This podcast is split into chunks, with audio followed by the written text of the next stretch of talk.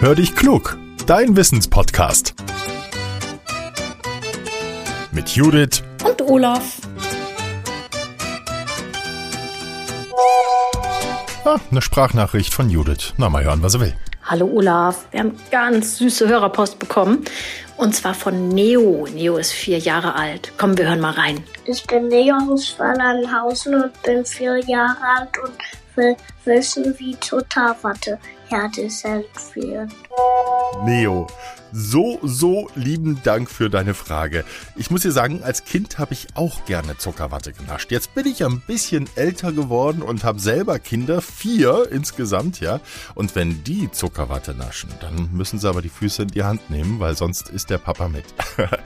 Ich habe für dich recherchiert, wie die Zuckerwatte hergestellt wird. Und zwar für die Zuckerwatte, das sagt der Name schon, brauchen wir Genau, Zucker. Für eine Portion ist es ein Teelöffel. Die Maschine, in der diese Fäden gesponnen werden, die besteht aus einer runden Edelstahlwanne mit zwei Wänden. In der Mitte sitzt ein Kolben und der ist ganz besonders wichtig, denn in den Kolben, da wird der Zucker eingefüllt. Und dann sind mehrere Arbeitsschritte nötig. Zuerst wird der Zucker erhitzt und dadurch wird er flüssig.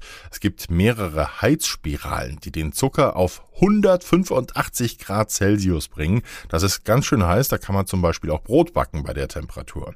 Wer sich diesen Kolben genau anschaut, der erkennt winzige Löcher und ohne die würde es mit der Zuckerwatte gar nicht klappen, denn sobald der Kolben sich über einen Motor dreht, wird der flüssige Zucker rausgeschleudert und landet an der Wand der Edelstahlwanne und dort wird der Zucker sofort kalt. Und jetzt sind auch schon die weißen Fäden zu erkennen, die die Zuckerwatte ausmachen. Die sind flauschig weich. Und jetzt kann die Zuckerwatte gemacht werden. Das hast du ja sicher dann schon mal gesehen, wenn du Zuckerwatte gegessen hast. Mit einem Holzstab muss im Uhrzeigersinn an der Edelstahlwanne entlang gefahren werden. Dabei wird außerdem das Holzstäbchen gedreht und dann entsteht ein schöner Berg Zuckerwatte.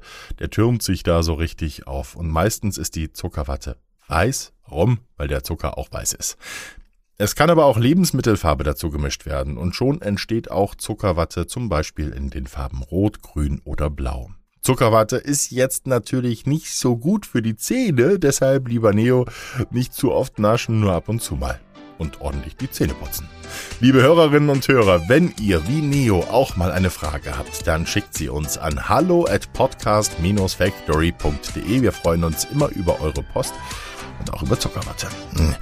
Teilt unseren Podcast gerne auch mit euren Freunden oder der Familie. Wir freuen uns, wenn viele Menschen uns hören. Jetzt sage ich Tschüss bis zum nächsten Mal. Euer Olaf.